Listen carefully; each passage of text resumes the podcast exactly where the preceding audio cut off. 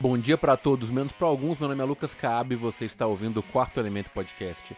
E não se assuste porque esse realmente é o nosso segundo episódio na mesma semana, só que esse aqui é um formato especial. É um momento diferente que a gente vai fazer aqui para poder comentar duas obras aí que a gente acha que merecem ter episódios semanais. Hoje a gente vai falar de Anéis do Poder e de Casa dos Dragões, ou House of Dragons.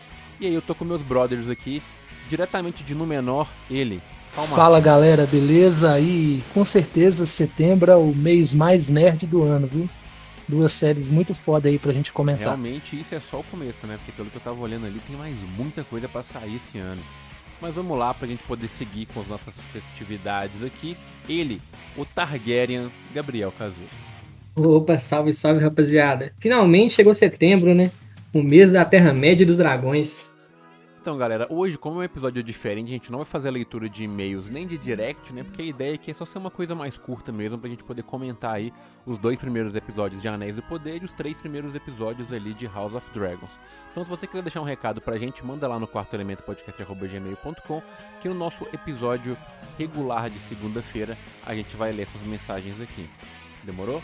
Pra gente começar, vamos falar primeiro de Anéis do Poder. E aí, Kazu, o que, que, você tá achando, cara? Eu, eu curti, viu? Eu curti do que vi até agora. É, eu acho que o primeiro episódio foi mais introdutório, né? para mostrar vários núcleos que vai se abordar durante a série. É, eu acho que por ter vários núcleos, eu acho que, que a, talvez a gente não se apegue tanto aos personagens só com dois episódios, tá ligado? Que mostra muito pouco de cada um. Mas eu acho que tá maneiro. Eu curti as raças, as diferenças. E eu gostei muito também que já tem uma ameaça no ar, tá ligado? Eles já desde o começo já colocaram uma ameaça ali que tá ali no segundo episódio eu já vi que tá mais. tá chegando lá. Tá quase brotando. é, realmente, cara.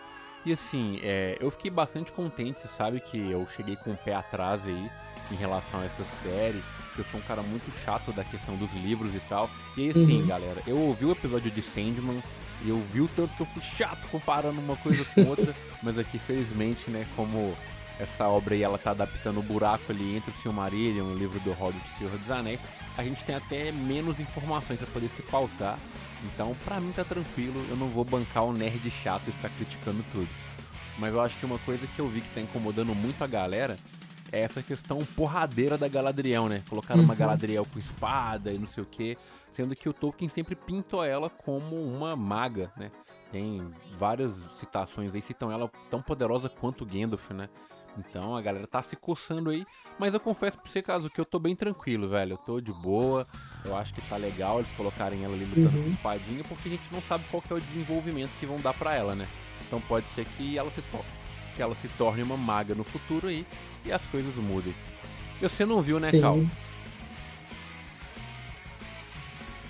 Realmente eu não vi, mas assim, eu vi todos os trailers da série, eu não conseguia pular nada no YouTube. Quando aparecia uma, uma publicidade, eu assistia. E eu não vi por causa porque tá difícil de gerir tudo que a gente tá assistindo aí para fazer conteúdo. Mas eu tô com um hype assim imenso é, e a expectativa tá muito boa para ver essa série aí. Demorou. Como a gente vai voltar semanalmente, aí fica fácil de se dar seu overview. Mas pra gente falar um pouco de aspectos técnicos aqui, pra gente não entregar muito, até porque o Thiago ainda não viu. Cara, essa é a série mais cara da Amazon e, se não me engano, a mais cara de todas as séries, né? E caso você que já viu, você acha que esse dinheiro tá na tela, cara? Tá na tela, viu? Porque tá bonito pra caralho. Você tá maluco, mano. É nível CGI de cinema, tá ligado? Você fica de queixo caído diversos momentos. Aquele começo lá que ele dá um resumo, né? Da, da guerra contra o Morgoth lá e tudo mais em Valinor, eu acho que ficou bonito pra cacete, mano. Você tá doido. Sim. E tem o clima do Senhor dos Anéis, cara. Sim. Porque, pô, a obra mais antiga e tal.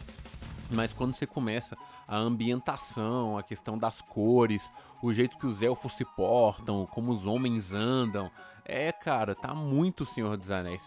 E os efeitos que, que aparecem ali, igual você falou bem, eles adaptaram com uma certa maestria, porque algumas vezes a gente vê em série aí, tem uma coisa ou outra que fica tosco, fala, pô, tá rolando um Playstation ali. Aqui eu confesso pra você que nesses dois episódios não teve PlayStation, mano. Sim. Pelo menos não PlayStation 2. Se teve, foi PlayStation 5. Exatamente, concordo demais. Ficou muito bonito. E não só o CGI, né, mano? O cenário, figurino, ficou muito bom. A maquiagem dos atores, ficou maneiro demais. Cara, o meu único incômodo até então com essa série, eu já vou dar um spoiler, que é o mesmo incômodo que eu tô tendo com a série do House of Dragon, é que eu senti o início uhum. um pouco lento demais, sabe? Tipo, ok, me Sim. colocou na Terra-média, me mostrou quem são os povos, me, me introduziu ali a galera mais ou menos. Só que eu achei que a história não desenvolveu, né? O episódio é muito longo, então em algum momento eu fiquei esperando acontecer alguma coisa. Sei que teve um momentozinho de ação ali com a Galadriel e aquela tropa de elfos ali no, naquelas terras longínquas lá procurando Sauron, mas eu ainda assim achei muito pouco, saca? Eu não sei se é a chatice minha ou se você uhum. sentiu também. Não, o, o, com relação ao caso dos dragões, eu meio que já tô acostumado com o ritmo que era assim no Game of Thrones, tá ligado? O começo.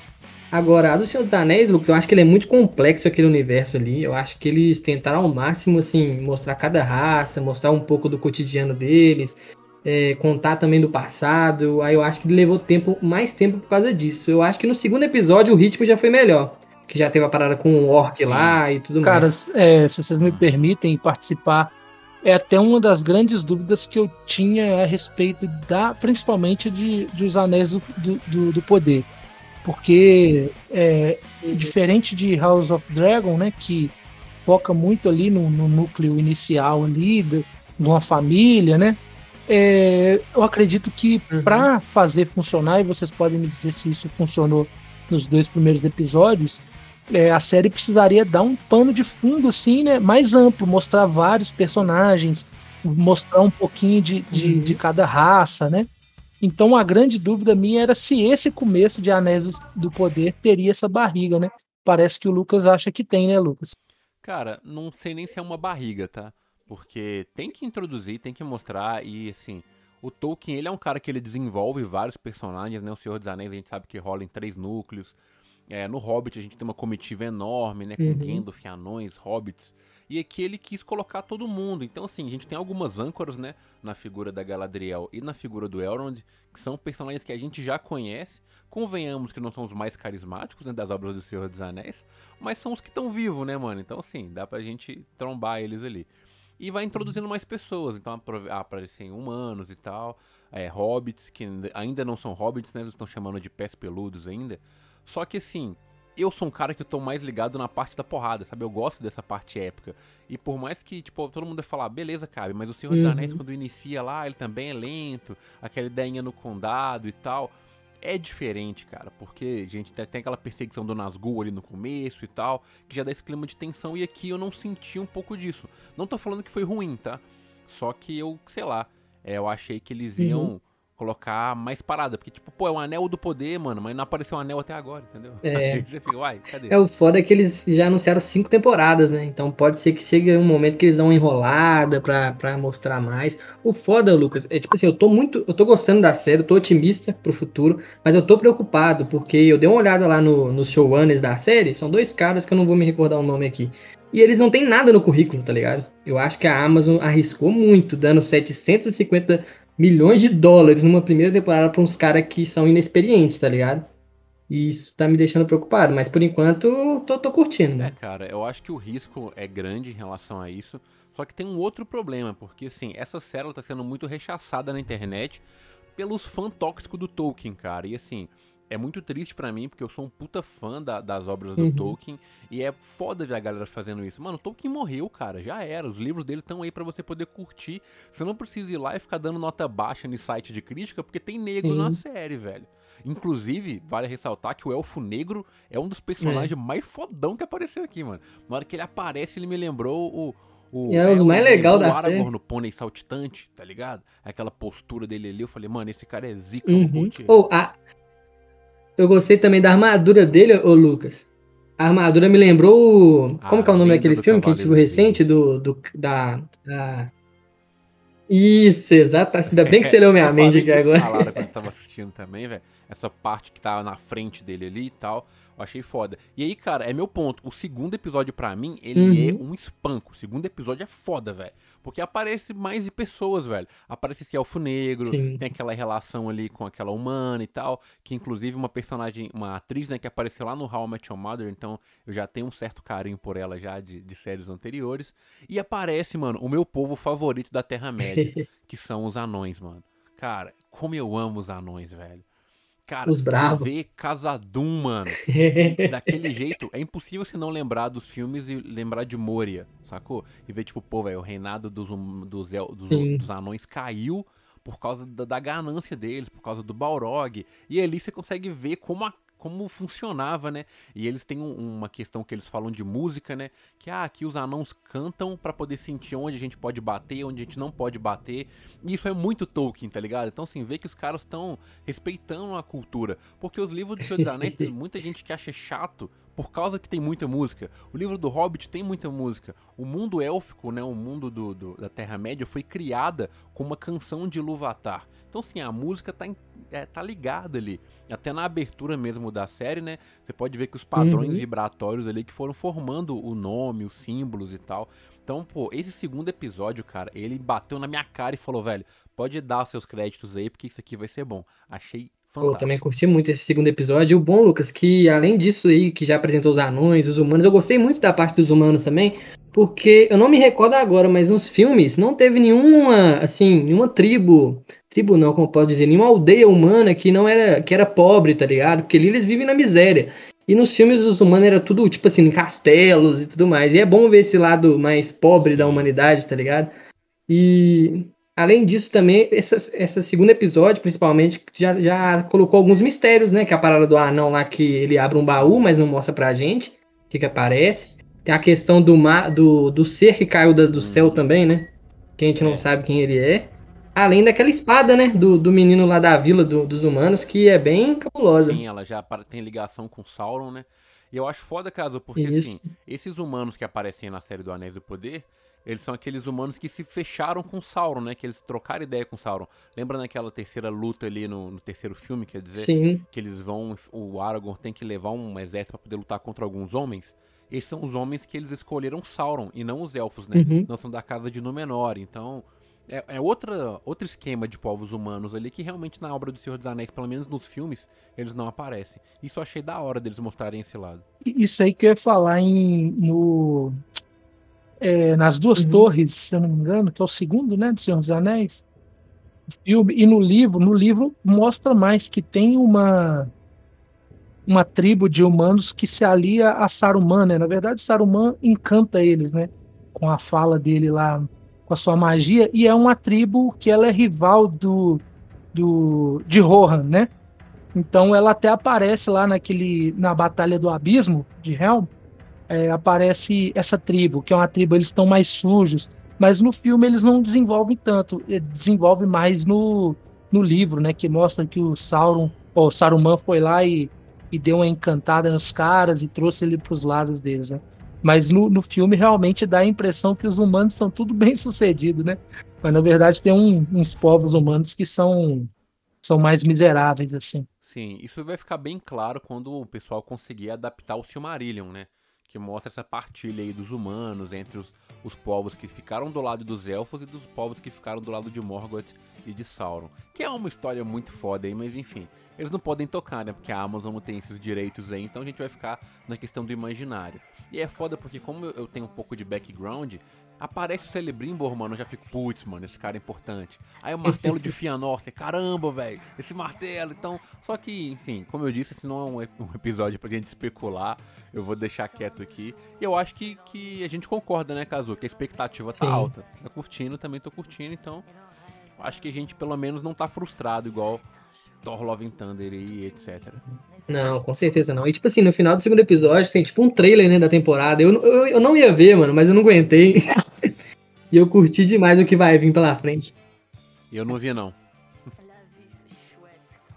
não eu segurei a ansiedade, falei, deixa Você quieto, tá bom, né? vou, vou ir caminhando devagar e assistindo semanalmente ali. É, tem, tem que ter foco.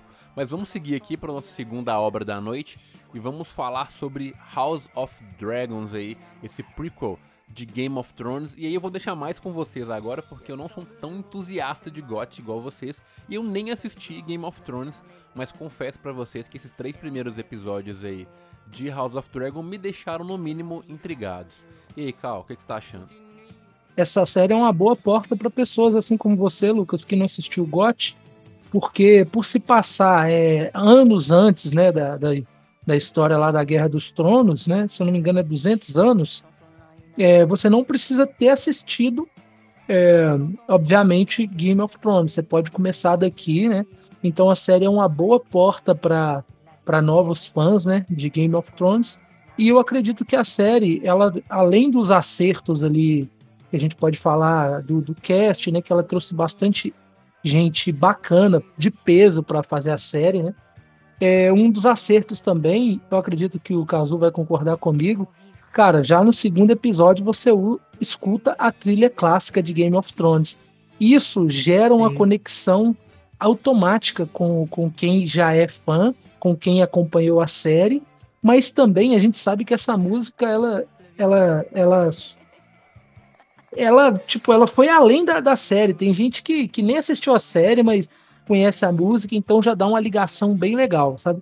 A série assim, eu acredito que ela consegue é, nesses três primeiros episódios, já consegue mostrar bastante do que tornou Game of Thrones um sucesso. As intrigas familiares ali, né? E ela é mais fácil de você entender o que está acontecendo porque ela está bem reduzida ali no início, né? O microcosmo, aquela família Targaryen, né? É, ao Império do Viserys primeiro, aí tem a filha, aí tem o irmão que está desejando o trono, que é o Damon, né, que é interpretado pelo Matt Smith, que é um ator foda, né? A única coisa que ele, que ele fez de ruim até hoje foi, foi o filme lá do, do vampiro da, da Marvel.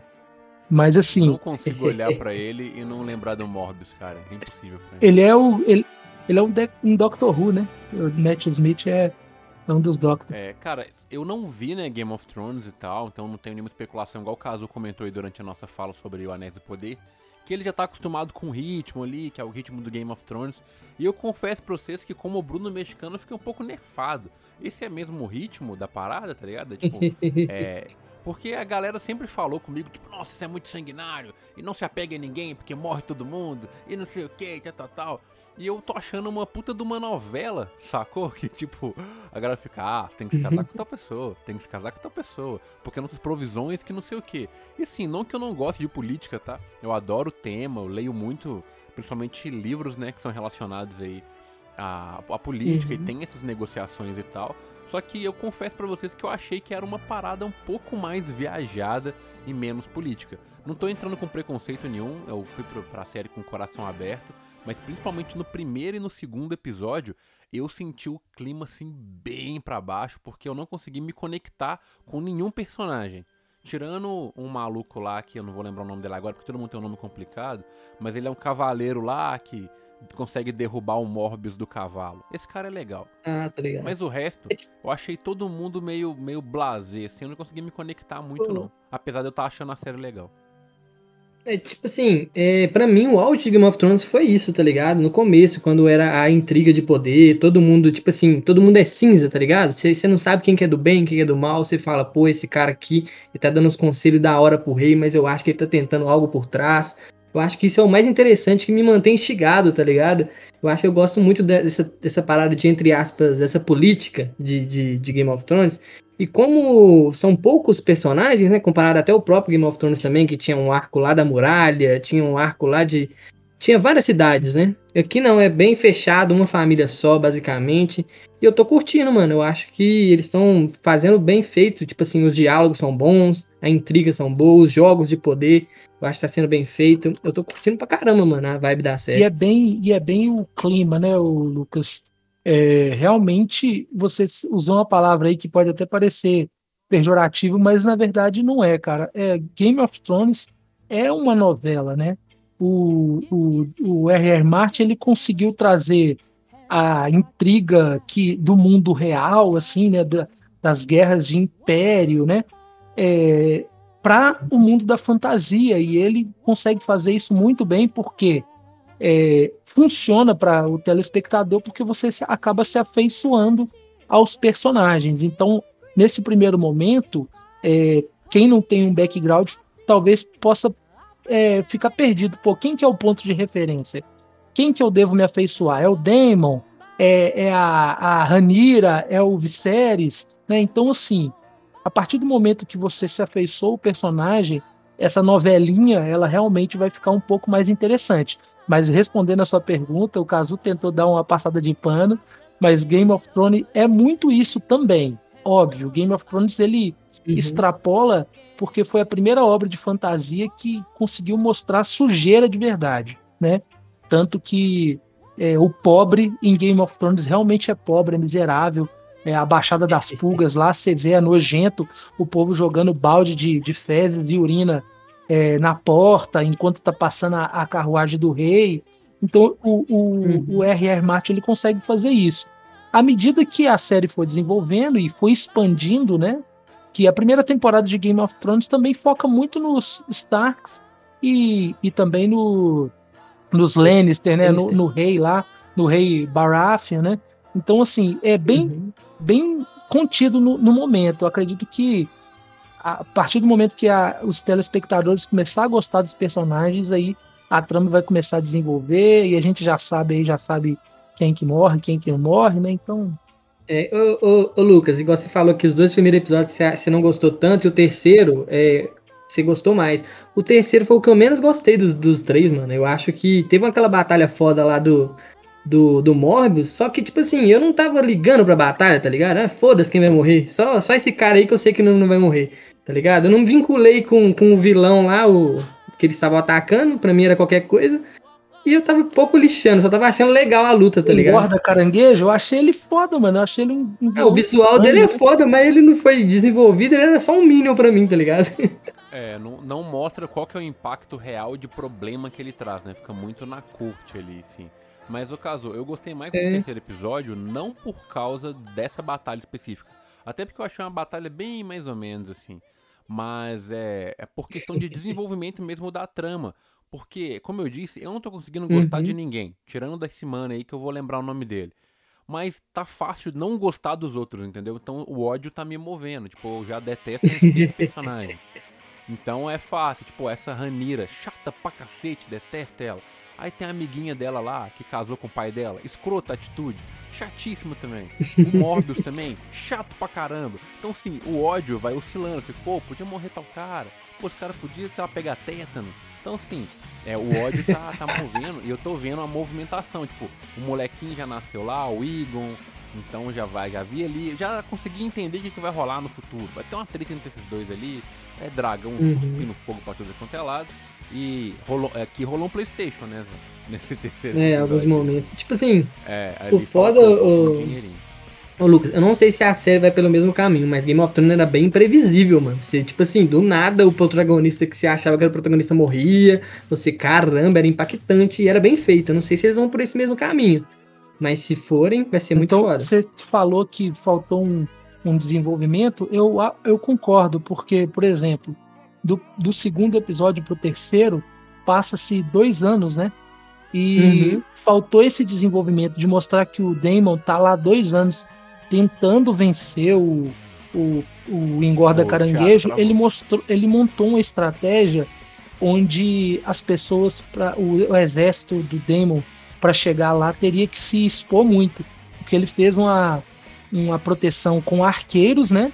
Então, se ele tenta atacar com os dragões, é, os arqueiros vai obviamente impedir, né, suprimir o dragão, fazer o dragão recuar e na contrapartida, se eles tentarem entrar pela praia, é, a gente sabe aí que, pô, no dia D lá do, da Segunda Guerra, muita gente morreu na tentativa de ganhar a praia, porque é aquele negócio, você vem na desvantagem tentando ganhar o terreno, quem já está estabelecido no terreno tem a vantagem para combater. Então, ele avança o exército dele é, e impede a galera de chegar até a praia. Quando os dragão vêm, eles correm para as cavernas e os arqueiros saem. Então, assim, realmente eu acho que faltou um desenvolvimento para mostrar que o engorda caranguejo ele tem uma estratégia defensiva boa e que o Demon ficou lá quebrando a cara é, durante dois anos e não conseguiu evoluir, não conseguiu desenvolver. Ele só só consegue desenvolver quando ele vai com, com a cara e com a coragem no ódio lá.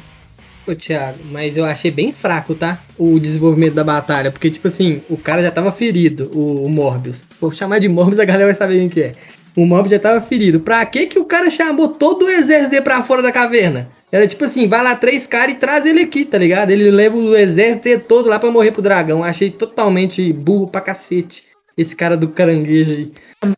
E o exército todo, né? Depois que sai uma parte do exército, que chega lá a surpresa, né, no, no final do episódio, chega dois dragões para dar suporte. Aí foi o tempo que a brecha que o que não, o exército não. conseguiu. Antes mesmo, Zé, antes mesmo do dragão aparecer, o já mostra tipo um plano no alto assim, uma, uma câmera aérea que mostra um, uns 50 soldados indo cercar o o Damon lá, e não precisava, tá ligado? Não, mas aí é, ele, ele nesse momento que ele vai ser cercado, ele já, te, ele já tinha mostrado. Ele, primeiro ele mostra que vai se render. Depois ele vai lá e tenta. Ele mostra que não vai se render nada, mata meia dúzia de cara. Aí o engorda caranguejo manda o, o restante para cercar ele, né? Já ferido. Não, mas ele já tava ferido, não precisava, tá ligado? Leva cinco caras lá e traz ele. é, é, mas eles cercaram porque o cara é um guerreiro foda. Meio que, tipo assim, vai lá para não dar merda, pra ele não acabar de. Se eu mandar meia dúzia, os meia dúzia que ele mandou no começo ele matou. Ah, não, não achei bom não, viu? Ainda mais um dragão de surpresa. Como é que os caras não ouviram um bater de asa do dragão, tá ligado? Eu ah, achei bem broxante essa é, estratégia aí, viu, mano? Isso aí, o dragão chegava de surpresa em Game of Thrones toda hora, né? Era tipo um, um Deus Ex Machina, né, velho? É, é. Mas, pau dentro, vai lá. É, cara, eu entendo é, essa crítica do caso e eu entendo também o fato do Thiago ter curtido a parada e tal, mas eu confesso que, tipo assim, é, falta pra mim o bagulho épico. É igual, o, igual o Kazu falou. Quando o cara é meio minion, você não liga se morre, se não morre. Não tem uma conexão real ali. Então, pra mim, eu fiquei hum. cagando. Tipo, não é uma cena, tipo, tão. Fica na ponta da cadeira e tal. Óbvio que, mano, terceiro episódio, tá ligado? A gente já sabia que não seria nada grandioso e tal. Porque eles estão preparando as peças ali para que venha algo grandioso. Mas eu confesso que me uhum. deixou meio ok. Mas no apanhado geral, assim, é, eu curti, eu tô curtindo a série. Eu acho que é um acerto né, ela soltar um episódio por semana, porque como o ritmo é bem lento, eu vejo um episódio e eu tô ok. Sacou? Tipo, ter que ver dois já dá uma pesada pra mim. Então, eu tô, tô curtindo, velho. Até então tô, tô, achando uma nota legal aí. Não sei se eu vou querer ver Game of Thrones depois dessa Sim. série, mas por enquanto tá, tá rolando. Eu tô curtindo muito os personagens, eu tô gostando dos personagens, Lucas. Você falou que não tá, não tá se vinculando com eles. Eu tô gostando até da principal lá, a Lourinha, a Renéria, né? Eu acho ela da hora. O, o pai dela também eu acho Ranira, personagem muito como foda. É que o nome dessa praga. O pai dela eu acho que tem cara de bobo. O que me incomoda na Ranira, velho, é que tipo o pai dela genuinamente parece gostar dela. E ela meio que recusa isso só sendo adolescente, velho. E adolescente me irrita, né? Então, assim, então é isso, galera. Eu acho que a gente conseguiu cobrir bem aí essas duas obras aí. Eu achei uma sacada genial, tá? Dessas produtoras de lançarem essas séries juntas, porque ao contrário da gente aqui no Quarto Elemento, tem gente na internet se matando aí, ó, de qual que é melhor, qual que é pior, e qual que é a saga mais épica e tal. E isso obviamente contribui pro hype da série, né? O que para eles é fantástico aí, vai fazer com que as duas séries sejam renovadas aí vão fazer números absurdos. Mas é isso, espero que tenha gostado desse formatinho aí se a gente perceber que vai dar engajamento, que a galera vai curtir, a gente vai trazer para outras séries também, quando a série merecer, obviamente, aí uns episódios isolados. E é isso, muito obrigado por ter ouvido. Não esqueça de mandar seu e-mail pra gente no quarto elemento podcast@gmail.com ou uma DM no TikTok ou no Instagram. Me despeço por aqui, falou e até mais. Valeu. Falou, falou galera.